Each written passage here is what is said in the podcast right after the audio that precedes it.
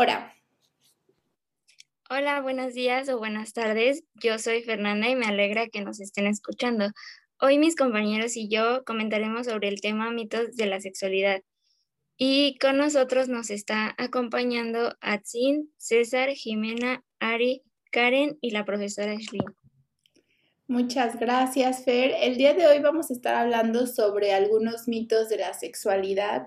Y bueno, nos es importante este tema porque pues hay muchas ideas, hay muchas cosas que nos dicen en casa, que nos dicen a lo mejor en familia, que otras que nos dicen en la escuela. Y creo que es un tema importante porque tenemos muchas dudas a veces y a veces no sabemos con quién esclarecerlas, ni siquiera sabemos a veces con quién acercarnos. ¿no? O dónde buscar información correcta. Entonces vamos a empezar hablando sobre los mitos de la sexualidad. ¿Qué es un mito? Es una idea que, una historia que se crea más allá de los hechos así tal cuales, verídicos, pero que le dan sentido a algo, ¿no? Que le dan sentido, por ejemplo, a la virginidad, que le dan sentido a eh, cuándo tener relaciones, cuándo es apropiado, qué es bueno, qué es malo, etcétera, quién sí, quién no, y bueno, vamos a ir viendo todo esto.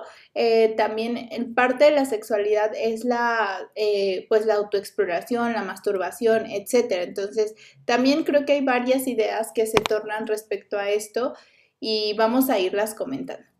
Me gustaría iniciar con ustedes que me fueran diciendo, pues, qué mitos han escuchado sobre, sobre la sexualidad, qué les han dicho en su casa, qué les han comentado, platiquen. Considero que el mito que más he escuchado ha sido el, porno, que todo tiene que ser como en el porno. Como de que esta idea de que el sexo tiene que ser esta, esta película como pornográfica, de cómo, cómo pasa ahí, ¿no? O sea, sí, justamente. Y también ahí nos dan como ciertas ideas de estereotipos de también del hombre y la mujer como debe de ser, ¿no? O sea, cómo son, eh, en qué momento, eh, y todo esto, y creo que también, eh, pues no todos hemos visto porno y así, y es como de, ¿what? ¿Qué pasará en esas películas? No tiene que ser todo siempre. Es como si nosotros pensáramos en el amor como estas películas románticas todo el tiempo. Pues no, no es así, ¿no? No funciona como en el cine, ¿no? Y también pasa con la sexualidad. Pues, ¿qué otro mito han escuchado? Sí, lo del porno a mí me parece que sí es muy escuchado eso. ¿Qué más? ¿Qué otra cosa se les viene? Yo creo que un mito que yo he escuchado mucho es que las mujeres tienen que estar así súper, eh, no sé, voluminosas, este, con, o sea, piel muy, muy bonita, con cara muy bonita, este, y pues casi, casi dispuesta a todo. Ok, como de que sea la parte pasiva, ¿no? La mujer, o sea, que el hombre tiene que llevar como esta parte activa en las relaciones y dirigiendo. Este, creo que es parte de la cultura, ¿no? También este de género, donde ponen al hombre en, la parte activa, siempre en la parte de que él de más, en el que él diga cómo, etcétera. Entonces, creo que eso tiene que ver mucho, mucho también con la cultura, ¿no? Este, que hay rodeándonos todo el tiempo.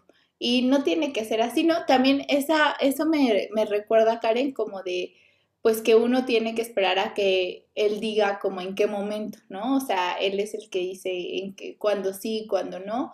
Y, y, yo creo que es parte de los dos, o sea, es una decisión compartida en algún momento y también creo que las mujeres también pueden eh, dirigir las relaciones, ¿no? O sea, dirigir una relación sexual tal cual y, y decir qué les gusta y qué no les gusta. Muy bien, ¿qué otro mito han escuchado? Mito que les han dicho en su casa, sus papás o no sé, qué han escuchado por ahí. A ver, alguien. Eh, Ajá, Alan y luego Jimena. Eh, lo de los pelos en la mano. Ajá, ¿qué por qué te salen pelos en la mano así? Es por la masturbación. Y bueno, y aparte porque este, ese creo que te lo dicen más de chiquito y es cuando como que tienes curiosidad de autoexplorarte y estás te estás agarrando, no se pone que tus partes íntimas y te dicen, hey, déjate ahí, te van a salir pelos en la mano. Y pues siento que es un mito. Bueno, sí. Sí, sí es un mito, ¿no? O sea, no les, no creo que todos este, tengan pelos en la mano, pues no. O sea, y justamente esto de te van a salir pelos en la mano, ¿qué te va diciendo de manera indirecta? Que es algo malo, ¿no? Que no puedes hacerlo, que está prohibido. Entonces, yo creo que es lo peor que se puede hacer como prohibir, prohibir la masturbación, porque es la parte de autoconocer tu cuerpo, ¿no? O sea, yo creo que a veces uno o hay muchas relaciones sexuales porque pues no se autoexploran, ¿no? O sea, no se tocan ni nada y entonces vienen como estas eh, relaciones sexuales muy, muy, muy adelantadas, ¿no? O que pues nada más pasan pues como por pasar. Pero los pelos de la mano creo que es de, las de los mitos más escuchados, ¿no? Por todos los, los niños. Creo que a las niñas no se los dicen tanto, pero a los, a los niños obviamente sí, por esta, obviamente por lo, lo la parte fisiológica. A la Natsin me ibas a decir algo. Ni un pelo. Ni un pelo, dice, ah, muy bien, muy bien. Aquí comprobando, dice Alan Natsin, aquí compro, ni uno, ni uno solo, muy bien. Jimena, ibas a, ¿tú ibas a comentar algo también? Eh, sí, profe, que he escuchado, bueno, como que entre mis amigos, siempre, he estado más como con niños, entonces me han contado sobre eso, que como que siempre piensan en si la mujer va a pensar si su pene es de buen tamaño o no. O sea, porque como que tienen esta idea de que el tamaño del pene tiene que ver con eh, si va, les va a gustar tener sexo con, esta, con los hombres. Claro, claro, ese es uno de los muchísimo más escuchados de, de, de todo el mundo, creo. Y, y, a ver, hombres, ¿a ustedes alguien se los ha dicho, les han comentado eso? A ver, este, o sea, ¿sí creen que el tamaño importa? Yo siento que nos hacemos esa idea de, del tamaño igual por lo mismo que dice Ari por el porno, ¿no? O sea, como que tenemos un estereotipo de que en el porno es demasiado grande y pues al momento de vernos, pues como que no. Y nos hacemos a esa idea de que pues debe de ser así y en realidad no es así. Es que la imagen que muestran, o sea, otra vez volvemos, esa imagen que nos muestran así como que estereotipa ciertas cosas, ¿no? O sea, de decir, no, pues que bien grandotota puede ser mejor. Entonces, sí creo, Jimé, que ese es un, un super mito, ¿eh? Para los hombres, o sea, sí es algo así como de que más grande y mejor sexo, no. Tache, tache, guarache. Este, Alan Atsin, ¿querías decir algo? Dicen bien. Angry aprendí que no importa el tamaño del pájaro, sino cómo se lo avientes a la puerca. no, no, no, qué fea frase. Más bien, o sea, es como, ah, de Angry Birds, ah, ya, ya.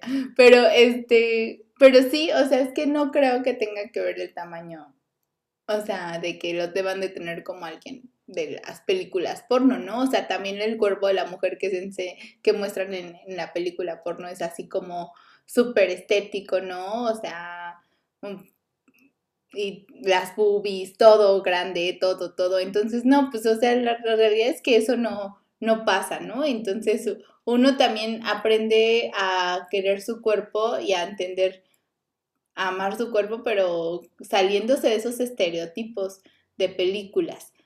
¿Qué otra, ¿Qué otra cosa han escuchado sobre la sexualidad en su casa? ¿Cómo se las platican en su No, que va tomado de la mano del que dijo así, el de quedarse ciego por tanta paja.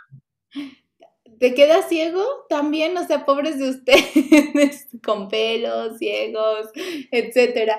Bueno, ese no lo he escuchado, pero vas a, eh, me recuerda lo de la perrilla, ¿no? Que cuando traes una perrilla en el ojo y así es porque viste algo, algo malo, ¿no? Y obviamente uno no anda espiando ahí quién tiene relaciones y quién no, pero, o sea, es como de, a lo mejor tú viste algo, ¿no? Y te salió esa perrilla para andar ahí observando cosas que no, que no debías.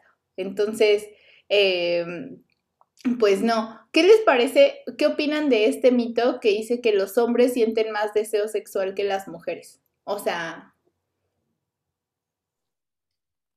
Yo siento, ay, que puede que sí, puede que no.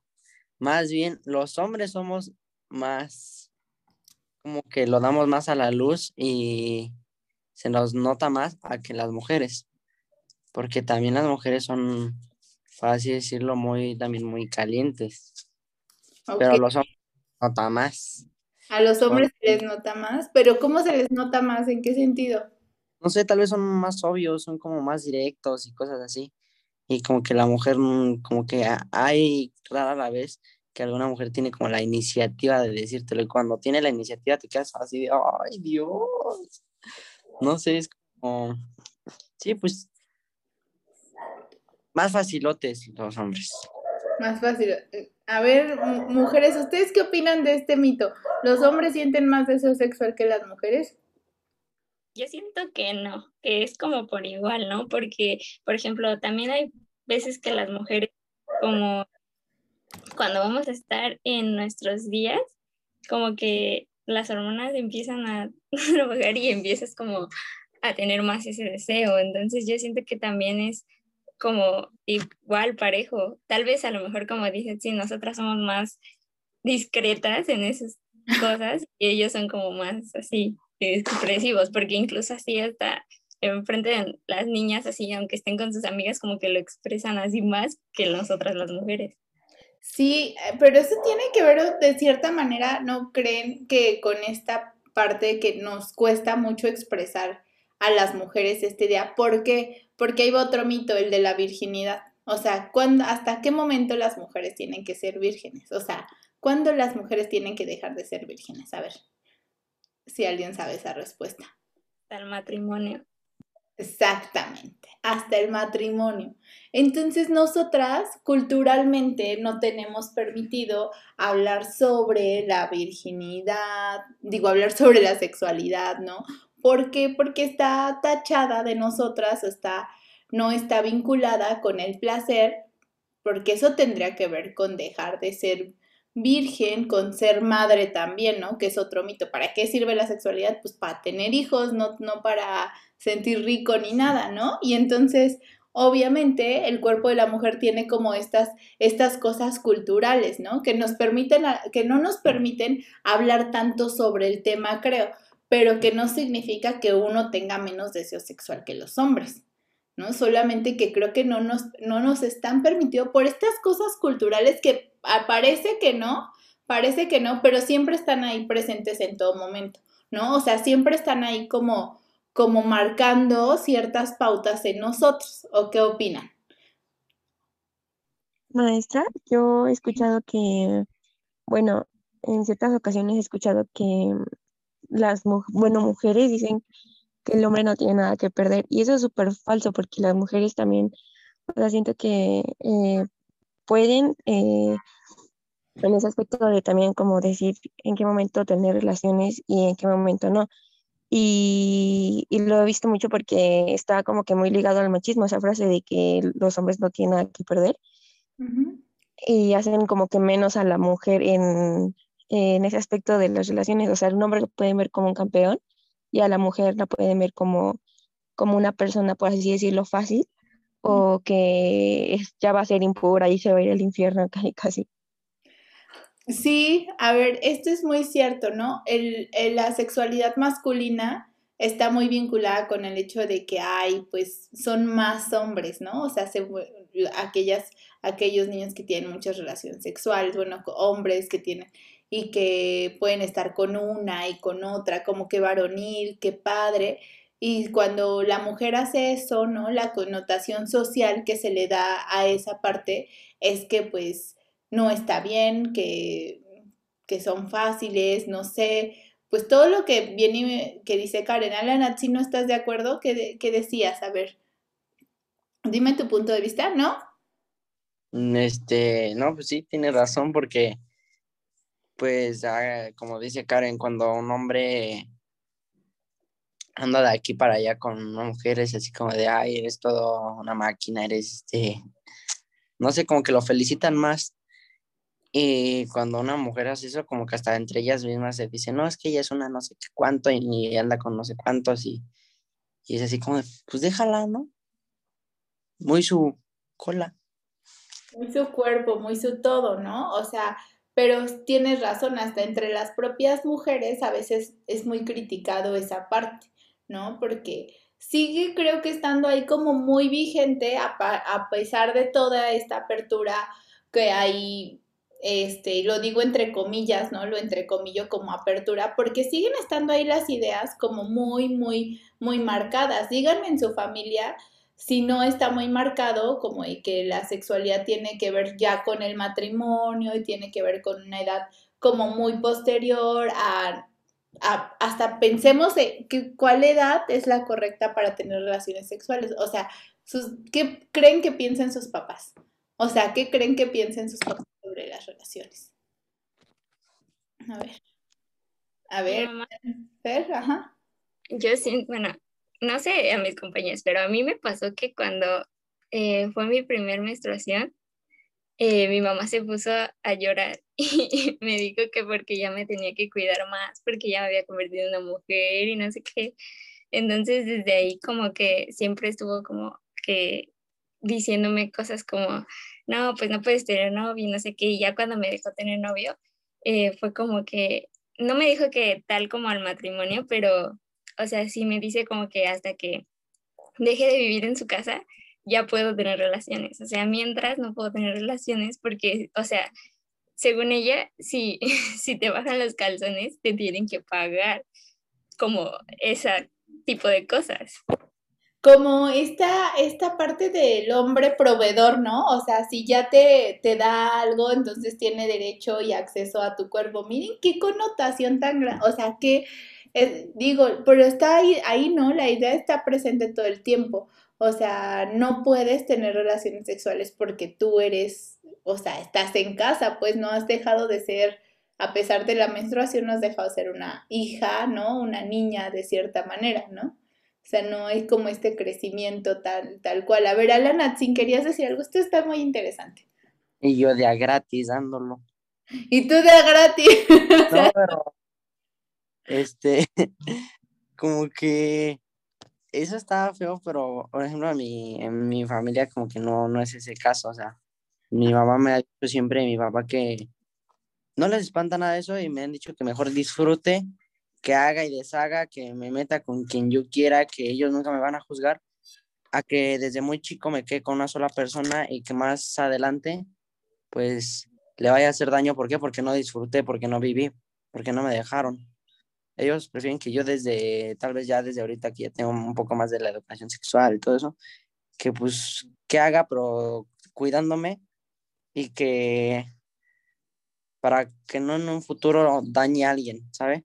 O sea, como ya estar en, no sé, tal vez casado, pero me casé tal vez muy chico, y al final siempre existe como tal vez esa infidelidad porque no disfrutaste y te quedaste con ganas de más, pero ya te, te uniste a alguien. Y es mejor Que claro, es que uno a veces no se siente como o no tiene esta parte de la exploración de qué le gusta y qué no le gusta porque a uno le da miedo porque uno le han venido diciendo que esto no está tan bien, ¿no? O sea, o sea, uno no puede hacer o preguntar, por ejemplo, acercarse a los papás y esto. Y es lo que platicamos en algún momento en clases, como pues uno se acerca más a los profesores, ¿no? En cierto momento, porque no hay este de decirle a los papás, eh, oye, ¿qué pasa si, si hago esto? ¿No? O sea, ¿puedo hacer esto? ¿Me preocupa esto? ¿Me da miedo esto? Porque te han dicho, pues ahorita no, no puedes, ¿no? O sea, ahorita no, no se vale que hagas estas cosas porque no estás preparada o preparado. En lugar de uno que no significa que haya unos ciertos pasos para estar preparado, decir, ay, órale, ya puedes, ¿no? O sea, sí creo que involucra como cierta edad, ¿no? Sí creo porque tampoco vamos a decir que se puede como desde bien chiquitos o no sé qué. Si pensáramos que después de la menstruación, bueno, las niñas de cuarto y quinto año, como ya les había comentado en algún momento, pues ya están menstruando, ¿no? Y, tampoco significa que ya estén listas, pero sí pasa como por cierto, por cierta madurez, ¿no? Y también tener cierta información, porque el de estar desinformados en ese aspecto, pues provoca qué? Provoca algunas cosas como pues los embarazos a temprana edad, ¿no? O sea, porque uno no se cuida, las enfermedades de transmisión sexual, etcétera. ¿Qué más? ¿Qué más sobre esto, estos mitos eh, de la sexualidad? ¿Qué otra cosa se les ocurre? Ari, hoy no has hablado tanto. La aceptación del cuerpo. La aceptación del cuerpo, eh, ¿en qué sentido? En cuanto, por ejemplo, no, no sé quién dijo ese ratito, habló de, ah, Karen, este, habló de, pues, de que si tenía que tener mucho pecho, si tenía que tener mucho, este, de glúteo, así, ¿no? Si tenía que tener bonito rostro, y esto que es, este, viene parte de, este, por parte del, también de la pornografía, ¿no? O sea, que estereotipa a una mujer, como ella dice, este, pues, mm, voluminosa y aparte de rostro bien, ¿no? Aparte que están bien depiladas o no, y eso también es como que he escuchado a mujeres de, pues decir de eso, ¿no? O sea, si se, si se tienen que depilar o no, o así, ¿no? O sea, por, por comodidad o así. Entonces yo considero que, pues que cada quien tiene que ser, este, pues a gusto con su cuerpo, ¿no? Tiene que aceptar a sí mismo antes de aceptar a alguien más. Claro, o sea, uno tiene que pasar por aceptarse en algún momento porque eh, si no, obviamente se vuelve una situación hasta decepcionante, yo creo, ¿no? O sea, tener, porque uno no encuentra lo que vio en la película o no, no, no pasa como lo, como pasó en la película, o sea, todo tiene que ver eso, ¿no? Pero también más allá de, del coito, del comercio sexual entre dos, también la parte de la sexualidad propia, ¿no? O sea, que está muy prohibida y está muy estigmatizada la, la autoexploración, lo que decíamos al principio de, de, de, los pelos en la mano, ¿no? O sea, con los hombres es como más claro, pues por, por la parte fisiológica, pero con las mujeres también está menos hablado. O sea, la masturbación femenina está mucho menos hablada que la masculina, mucho menos. O sea, es como menos eh, permitida, creo, porque ni siquiera se puede hablar, o sea, de la masturbación de los niños se habla, ¿no? O sea, se dice, sabes, uno conoce y todo, ¿no? Pero de la masturbación femenina casi ni se habla. O sea, casi uno ni, ni, ni, ni dice nada de eso. ¿Por qué será? O sea, ¿por qué no hablemos de esas cosas? ¿Qué, se, qué piensa? Yo siento que porque a las mujeres nos tienen más como cerradas o protegidas, o sea, siento que no quieren más hablar como de esos temas porque para nosotros como es hasta el matrimonio y todo eso, no nos hablan de la mayoría de cosas y siempre nos tienen como cerradas y nosotras ni siquiera sabemos cómo tenemos que hacer ciertas cosas o por qué pasan ciertas cosas y siento que eso está mal porque eh, vi una serie que, o sea, la chava ni siquiera sabía que, o sea, se podía embarazar como cuando pasara lo de la eyaculación. Y entonces cuando pasó lo de la eyaculación y veía que el chavo salía antes, ella no sabía ni por qué hacía eso, entonces como que también esa parte de nosotras no saber ni por qué pasan las cosas o por qué ellos hacen ciertas cosas está mal, porque qué tal y a nosotras nos lastiman y nosotros no decimos nada porque no sabemos nada de eso. Claro, o sea, y se pasa por tanta desinformación. Oye, ¿qué, qué serie es, Fernanda? Recomiendo, las recomiendo. La de Bridgerton. ¿La de cómo? ¿Cómo? Bridgerton. Ah, Bridgerton. No ah, la... esa serie está muy buena. ¿Sí? No la he visto. Que verla. La, la, voy a ver. Pero justamente es eso, ¿no? A veces, no sé, no me acuerdo en dónde estaba viendo un documental y así, que ni, hay personas, o sea, que edad muy, muy avanzada, ni siquiera saben que es un orgasmo. O sea, porque piensan que nada más es como, ajá, Alan Atsin. Es que también ahí es porque piensan igual que todos como la pornografía, que solamente es de que mete y saca, y, o sea, sienten que o sea, como que ese es el concepto de sexo, de que, ah, pues nada más mete y me saca, mete y saca, y hasta que el hombre acabe, ya acabó todo. Y realmente, y como que también les falta mucho comunicación con las parejas, porque no solamente es eso, también se pueden ocupar las manos, la boca, o sea, de todo, o sea, tienes que probar y, y no solamente es darte placer a ti mismo, también tienes que darle placer a la mujer, porque es como que, mm, como que tienen más, puede que tengan más orgasmos ellas y todo eso, y como que muchos tienen nada más el concepto de, por así decirlo, mete y saca y ya. Satisfacerse más a sí mismo que a los otros. También es eso, ¿no? O sea, como de, puede que, pero imagínense que uno piense que no, o sea, que no, no sepa ni siquiera qué significa un orgasmo a una edad muy avanzada. O sea, ¿para qué? Entonces, ¿para, ¿para qué entonces sirve esto? O sea, pasa por, por muchas cosas, ¿no? O sea, han visto como esta parte de que hacen en, en Medio Oriente que les, les quitan como la, el clítoris a, la, a las mujeres. Imagínense eso, o sea, ¿por qué? Porque la sexualidad no es para placer de la, de la mujer, sino para una, una idea así tal cual de la reproducción. O sea, a la Natsin, dime. Eh, eso también está feo, pero a veces solo se preocupan en el hombre, o sea, por qué no les cortan el. O sea, y como, pero aparte como que la mujer tiene más, más puntos para tener un orgasmo. A ver que un hombre llegue a uno. a ver que un el salón quiera llegar a uno. pues. Ah, ¿no? Mm. O sea, pero pasa, pero imagínense eso, porque la, entonces nada más le cargamos como la parte de reproducción, ¿no? Y también otra cosa muy importante aquí es cómo nos cuidamos, ¿no? O sea, ¿dónde está esa información? ¿Quién nos las proporciona? ¿No? Eh, ¿De dónde, cómo han conocido, cómo se han acercado a los métodos anticonceptivos? Desde qué momento, o sea, porque uno puede decir, ah, pues sí, las relaciones, todo eso, pero sí pasa por tener una responsabilidad en eso, ¿no? Por la reproducción y por las enfermedades de transmisión sexual, que eso es, es muy, eh, muy importante. O sea, también en qué... Alan Atzin ya fue por su carta de enseñarnos que siempre trae un condoncito guardado ahí. muy bien. No van, ahí no van. Tres. Muy bien. Eh, sí, o sea, justamente pasa por ser responsable. Si uno ya tiene una, este, una vida sexual activa, pues tiene que aprender a, protegerse, ¿no? Que no le dejen, por ejemplo, cargado la responsabilidad al hombre, ¿no? Como mujeres no podemos dejarle recargado que él traiga el condón siempre, ¿no? Uno también puede traer uno o dos o tres, ¿no? O sea, y no está mal porque uno, pues puede estarse protegiendo y eso no nos quita nada, o sea, no nos hace menos ni nada.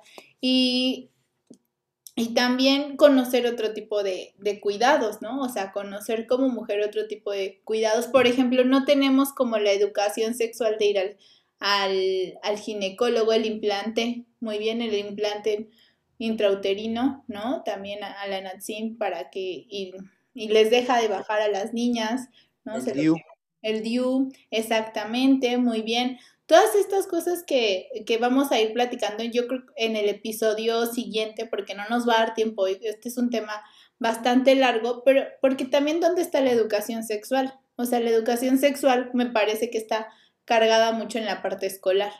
Y, y, o sea, y pueden tener como en algún momento hay maestras muy buenas que les expliquen, que les cuenten y a las que ustedes a lo mejor les tengan una, una confianza y les pueda preguntar, pero ¿qué tal si pasa que tienen una maestra de biología que no les explica nada y que no tienen una buena relación con ella? y cómo Una maestra que pone a explicar a los alumnos. Una maestra que pone a explicar a los alumnos, imagínense, y entonces... Eh, y entonces, ¿cómo aprendo? O sea, ¿en qué momento aprendo toda esta parte que es muy importante en mi desarrollo personal y, emocional y todo, ¿no? O sea, Alan Atsin, ajá. Y aparte, como que no a todos les va a tocar una buena maestra. Por ejemplo, en pasa mucho que en escuelas públicas la mayoría de los maestros ya son muy ya son de edades grandes y muchos siguen con, la, con el pensamiento de que, ay, no, eso está como muy, muy mal visto de todo eso de la sexualidad y a veces por lo mismo no te enseñan. Yo en secundaria no llevé casi nada de educación sexual por lo mismo, porque las maestras ya están como grandes y como que hasta apenas les daba y así. O sea, fue más como en primaria. Y en primaria la verdad es que uno no tiene tantas dudas como en secundaria, ¿no? O sea, uno sabe como cuál es la diferencia anatómica de los sexos, uno sabe que la mujer va a pasar por ciertas este, etapas, ¿no? Hormonales, así como los hombres, pero bueno, la mujer va a tener una menstruación, pero en primaria realmente uno no tiene tantas dudas como se van incrementando en secundaria, en donde la hormona ya anda medio suelta, ¿no? Y, y, que por aquí, por allá, y uno se está preguntando cosas, ¿no? O sea, se empieza a preguntar muchas cosas y a quién te acercas para resolver todas esas dudas. Hasta aquí nos vamos a quedar el día de hoy en este tema de mitos sobre la sexualidad. Espero que les haya gustado. Vamos a hablar todavía un episodio más sobre sexualidad para terminar y concluir como con ciertos temas de educación sexual, ¿no? Este, dónde me informo, cómo me cuido, etcétera, y algunas eh, ideas sobre qué es una responsabilidad en este sentido. Ok, pues muchas gracias por escucharnos. Nos vemos la siguiente semana y yo les agradezco a todos por acompañarnos. Gracias Fer, gracias Ari, Alan, Jime, César y Karen. Bonito día.